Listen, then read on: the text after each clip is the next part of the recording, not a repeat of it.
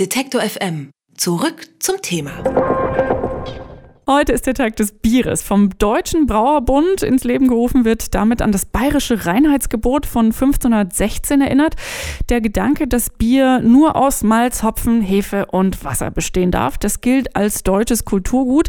Aber dieses Reinheitsgebot ist umstritten. Vor allem kleinere Brauereien sehen sich dadurch ein bisschen in ihrer Experimentierfreude ausgebremst.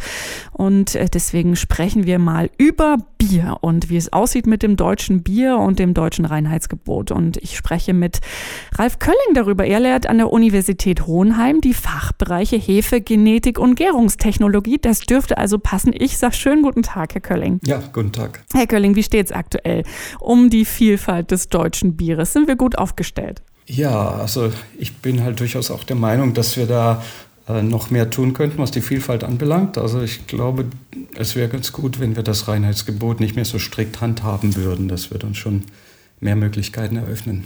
Warum ist es denn bisher so strikt? Also wer, wer, wer, hat da den Finger drauf, dass man da nicht dran rütteln darf? Es ist natürlich äh, ein gutes Marketing-Argument. Äh, also man, es erweckt ja eine gewisse Vorstellung beim Kunden, beim Verbraucher, wenn er das hört. Reinheitsgebot ist ja im Prinzip eine schöne Sache, dass man ein reines, sauberes Bier hat. Und äh, da geht eben unsere Brauwirtschaft davon aus, dass das eben äh, ein Vorteil ist um mehr Bier zu verkaufen. Im Moment ist es ja so, wenn man von, diesen, von dieser sehr schmalen Zutatenliste abweicht, also wenn da irgendwas anderes noch drin ist, außer Wasser, Malz, Hopfen, Hefe, ähm, dann darf das nicht Bier heißen in Deutschland oder es braucht zumindest eine Ausnahmeregelung. Kann man da irgendwas äh, dran drehen? Kann man es umgehen oder ist es dann wirklich so, ähm, man muss es irgendwie anders nennen, Braugetränk oder irgendwas? Unser Reinheitsgebot ist ja ähm, praktisch ein, ein Bezeichnungsschutz also das, das regelt, was hier in Deutschland Bier heißen darf. Und es geht ja gar nicht darum, ob das Bier jetzt äh, besonders rein hergestellt ist oder das sind ja ganz andere Sachen. Da muss man schauen, was alles noch passiert beim, beim Bierprozess.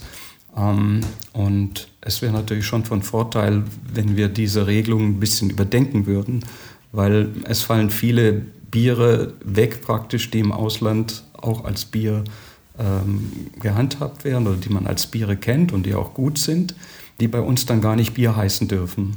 Und da muss man sich wirklich fragen, ob das äh, heute noch Sinn macht.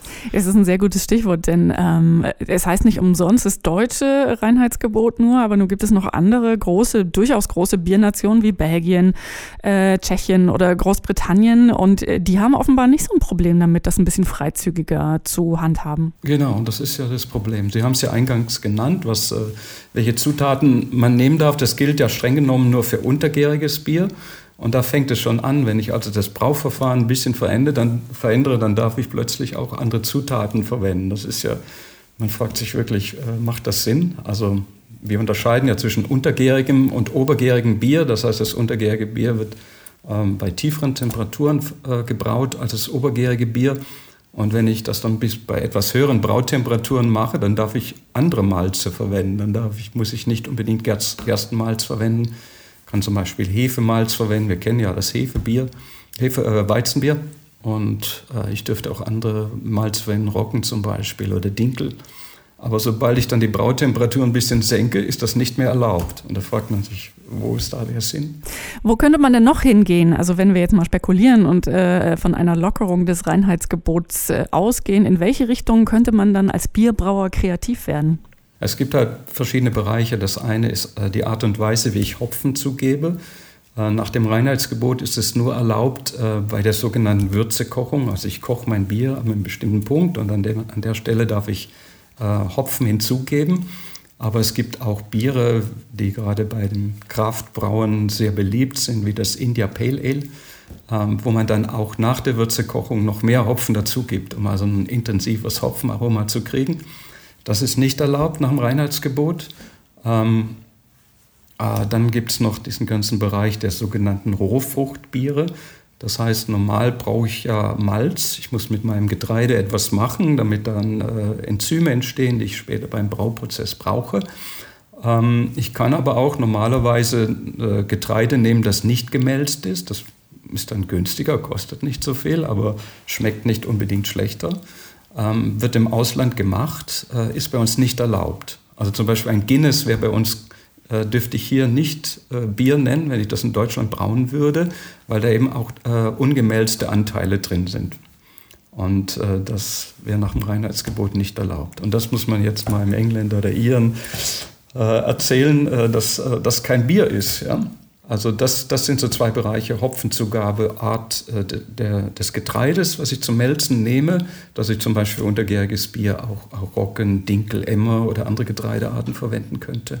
Und dann die Art der Hopfenzugabe, das sind so die großen äh, Stellschrauben. Und dann gibt es noch den ganzen Bereich von Zusatzstoffen oder äh, Zugaben. In, in, Belgien haben wir zum Beispiel Kirschbier, also dass man Kirschen als äh, zur Aromatisierung mit einsetzt oder dass man auch Kräuter einsetzt, äh, was bei bestimmten Spezialbieren äh, auch vorkommt. Und all das lässt das Reinheitsgebot nicht zu.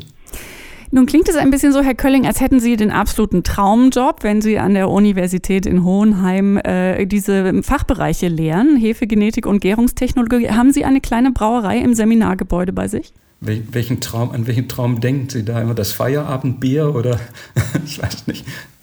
Es ist da nicht so, dass wir hier ständig äh, irgendwie benebelt rumlaufen. Also äh, das Bier ist mehr so ein Nebenthema bei uns. Also das ist nicht unser Hauptforschungs- Gegenstand. Also hier werden manchmal ähm, Abschlussarbeiten gemacht für unsere Bachelorstudenten.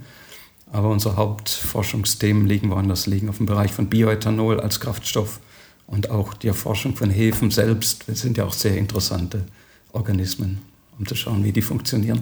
Ich bin auf jeden Fall sehr dankbar, dass Sie sich Zeit genommen haben für diesen kleinen Exkurs mit uns mhm. heute. Das deutsche Reinheitsgebot ist knapp über 500 Jahre alt und warum das aber eigentlich ein bisschen langweilig ist mittlerweile und wie es vielleicht ein bisschen anders aussehen könnte in Zukunft mit der deutschen Braukunst, darüber habe ich mit Ralf Kölling gesprochen. Vielen herzlichen Dank für Ihre Zeit. Okay, danke. Sie wollen mehr Detektor FM hören?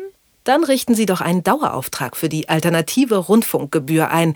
Alle notwendigen Infos gibt es unter detektor.fm/danke.